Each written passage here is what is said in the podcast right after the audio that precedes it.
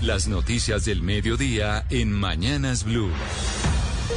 12 del día en punto, el momento en el que usted se actualiza de las noticias de Colombia y del mundo de la mano del servicio informativo de Blue Radio. Don Eduardo Hernández, buenas tardes. ¿Qué está pasando en Colombia? Hola, ¿qué tal Camila? Muy buenas tardes para usted, para todos los oyentes de Blue Radio. Feliz viernes. Hace minutos terminó la reunión entre la alcaldesa Claudia López y las empresas que ofrecen domicilios en la ciudad. Recuerde usted, Camila, que la administración les exigió una serie de medidas para evitar que los delincuentes utilicen su indumentaria para camuflarse. Ya se establecieron los plazos para tomar las medidas de identificación, las zonas de permanencia y además a partir de mañana va a quedar prohibido el parrillero en las motos que se utilizan para los domicilios. El resumen con Angie Camacho.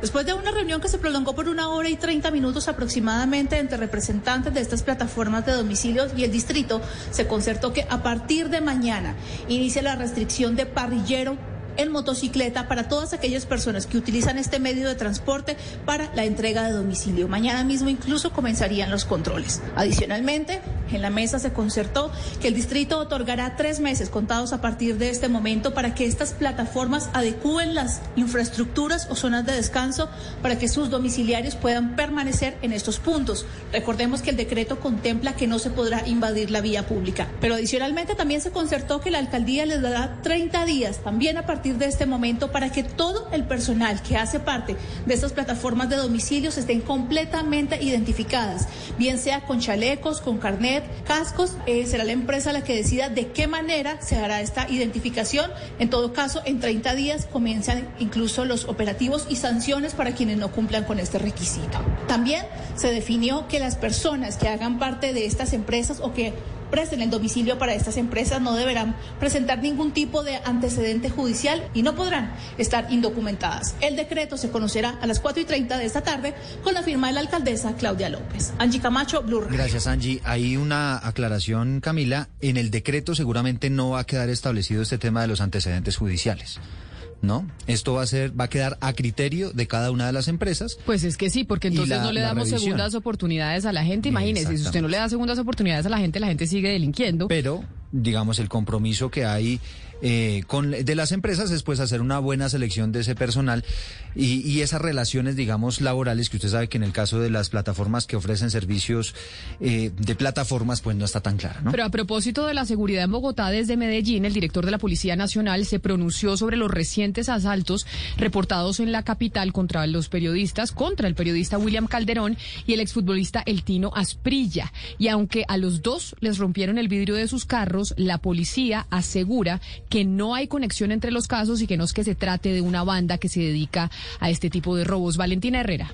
El general Jorge Luis Vargas, director de la Policía Nacional, señaló que estos atracos al periodista William Calderón y al Tino Asprilla, que ocurrieron en dos puntos distintos de Bogotá, no fueron cometidos por las mismas personas, pero sí es la misma modalidad, por lo que ya se iniciaron las investigaciones para determinar si es delincuencia común o pertenecen a algún grupo ilegal. De igual manera, hay un trabajo de inteligencia y de investigación criminal en el ánimo de ubicar a estas personas, a estos delincuentes, esperamos en el menor eh, tiempo posible.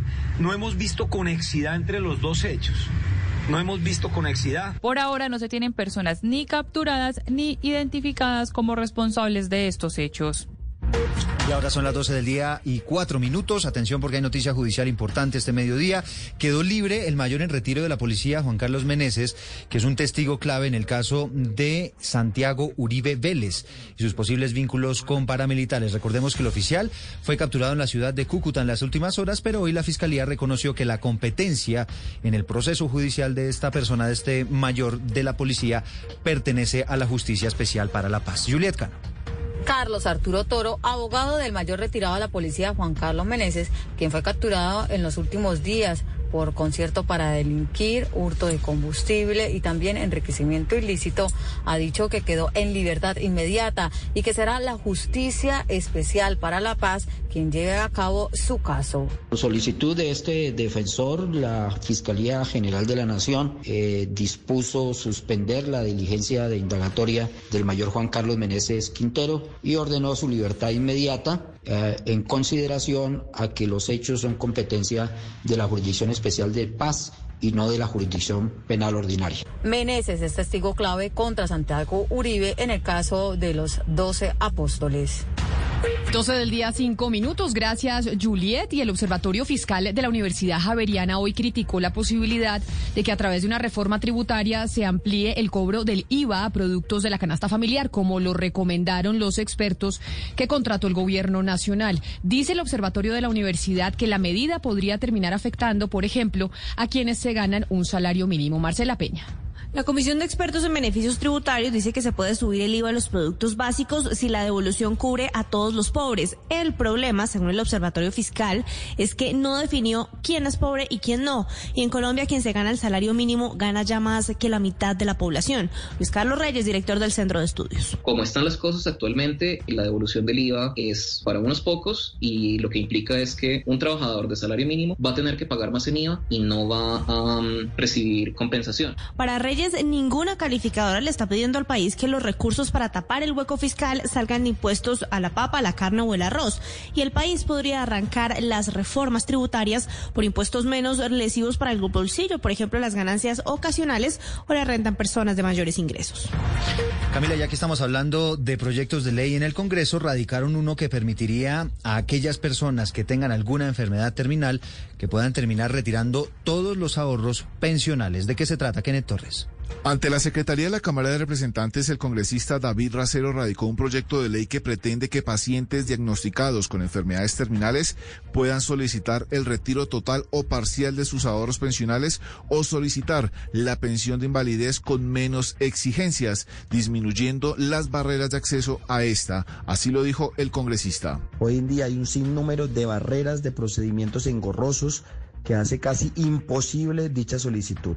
Este es un proyecto que beneficia al ciudadano y a las familias que pasan por tan lamentable situación, muchas de ellas que tienen que contratar a enfermeros, médicos particulares para la atención o sus propios familiares tienen que dejar de trabajar para hacer el cuidado respectivo. Una iniciativa similar fue aprobada el pasado mes de enero en Chile, donde ese país estableció que a partir del primero de julio de ese año, todas las personas que certifiquen padecer una enfermedad terminal con un diagnóstico de vida no superior a los 12 meses podrán acceder a fondo de sus cuentas pensionales de manera rápida. 12 del día, 7 minutos. Vámonos para Boyacá porque en Tunja se va a adelantar durante el día de hoy una jornada de vacunación especial para los adultos mayores de 80 años que aún no han recibido sus dosis. Jairo Niño.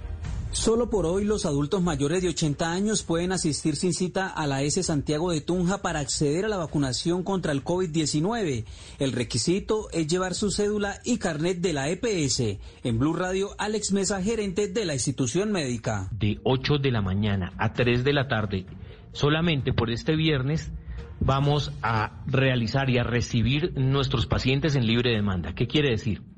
Que podemos eh, llevar a nuestros familiares mayores de 80 años únicamente al hospital sin ningún tipo de cita. Ellos eh, serán eh, vacunados, serán inoculados con, el, con la vacuna. En la capital boyacense faltan 417 adultos mayores de 80 años por aplicar la dosis de 3.585. Y este domingo también habrá unas medidas de bioseguridad extraordinarias porque están citados los estudiantes de calendario B para que presenten las pruebas a ver, lo antiguo ICFES. Se, eh, se, estima que serán aproximadamente 65 mil los estudiantes que van a acudir de manera presencial. María Camila Castro. También se estará presentando el examen de validación y presaber. A pesar de la pandemia, la prueba se realizará presencialmente. Las tres pruebas se realizarán en dos sesiones, mañana y tarde, y en una sola jornada. Se han dispuesto 368 lugares de aplicación en 84 municipios de todo el país, los cuales cuentan con todas las medidas de bioseguridad. La presentación del examen irá desde las 7 de la mañana hasta después de las 5 de la tarde aproximadamente. Los estudiantes deben consultar con anticipación el lugar en el que deben presentar la prueba. Para eso es necesario que ingresen al portal institucional del ICFEX, ifex.gov.co, donde aparecerá un banner que lleva a las citaciones. Se recomienda llegar al menos 20 minutos antes al lugar de la prueba. 12 del día, 9 minutos y un nuevo caso de una mujer agredida con ácido se registró en un municipio al sur del departamento del Meta. En este momento ella se encuentra en estado crítico de salud y va a tener que ser trasladada a Bogotá. Carlos Andrés Pérez, ¿cómo es la historia?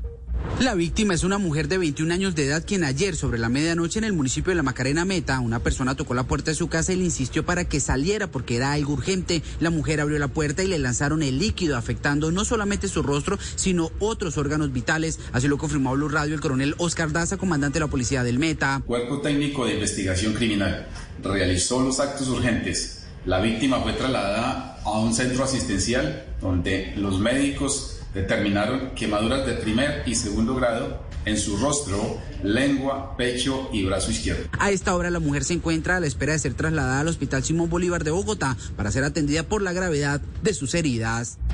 Y a las 12 del día y 10 minutos les contamos que la oficina en Colombia de la Alta Comisionada de Naciones Unidas para los Derechos Humanos expresó una vez más su preocupación por la difícil situación que se está viviendo en, entre los pobladores de Buenaventura, allí en el Valle del Cauca. Estefanía Montaño. Sí, mire, pues según Juliet de Rivero, la representante en Colombia de la alta comisionada de la ONU para los Derechos Humanos, tras una visita a Buenaventura, pudo constatar que las redes de corrupción y los grupos armados afectan la economía de esta población y que además los derechos a la seguridad alimentaria y a la salud de estas personas son vulnerados. Dice que toda esta situación en Buenaventura afecta de manera especial a las niñas y a las mujeres, en particular a las jefas de hogar que reciben ingresos precarios y que son víctimas de extorsión, también de abuso y de otras formas de violencia de género. La oficina dice que solo este año recibió 41 reportes de homicidio, 13 de desaparición forzada y más de 800 casos de desplazamiento forzado en Buenaventura. Finalmente piden una acción concertada entre el gobierno nacional, departamental y local con autoridades estatales para desmantelar las redes criminales de manera rápida.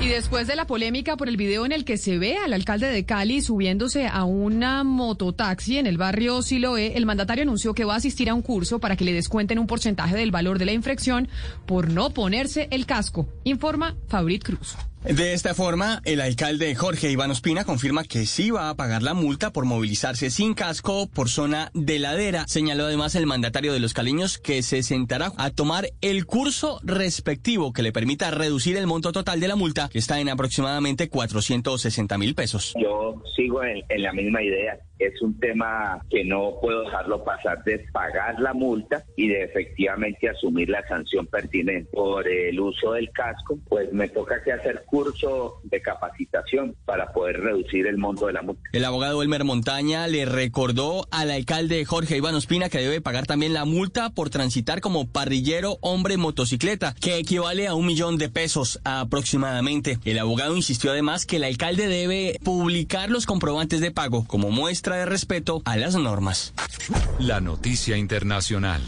Y la noticia internacional tiene que ver con el alcalde de Río de Janeiro porque anunció el día de hoy el cierre de las playas, símbolo de la vida carioca por el fin de semana, en un intento por frenar la propagación del coronavirus en uno de los estados más infectados de Brasil. A partir del día de mañana queda prohibida la permanencia de individuos en la playa, tanto para hacer deportes, tomar un baño o para actividades económicas. Y también hay noticia en Chile y también relacionada con el COVID-19. Ya hay un reporte del 95% en la ocupación en las camas de unidades de cuidados intensivos por esta nueva ola de la enfermedad. Valentina Rodríguez. La ocupación de camas de UCI en Chile alcanzó su nivel más alto hasta la fecha, cerca del 95% debido a la segunda ola del COVID que sufre el país, que este viernes reportó 6.604 nuevos contagios, el tercer pico más alto de toda la pandemia. La disponibilidad hospitalaria viene reduciéndose y el porcentaje de ocupación pasó de 93.5% hace dos semanas a un 94.8% en la actualidad. El número de camas críticas disponibles en todo el país es de 201 en la actualidad. Respecto a esto, el ministro de Salud Enrique París dijo hoy a la prensa que hay más camas UCI ocupadas que en los peores momentos de la pandemia. La noticia deportiva. La noticia deportiva a esta hora llega desde Estambul. Se está jugando la fecha número 30 de la Superliga de Turquía. Está jugando el Galatasaray en 50 minutos de juego en el Telecom Arena.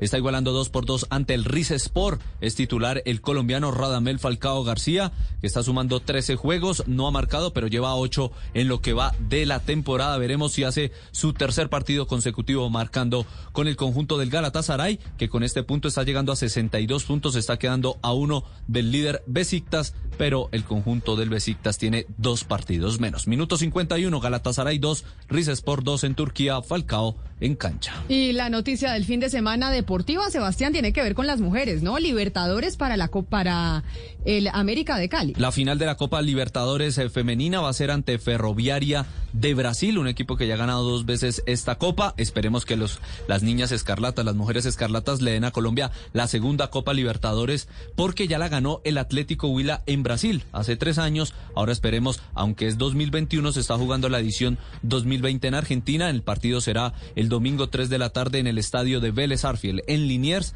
entre Colombia y Brasil, ferroviaria ante América. Y por eso después de la pausa vamos a estar con los hinchas, hinchas muy importantes del América de Cali, aquí en Mañanas Blue.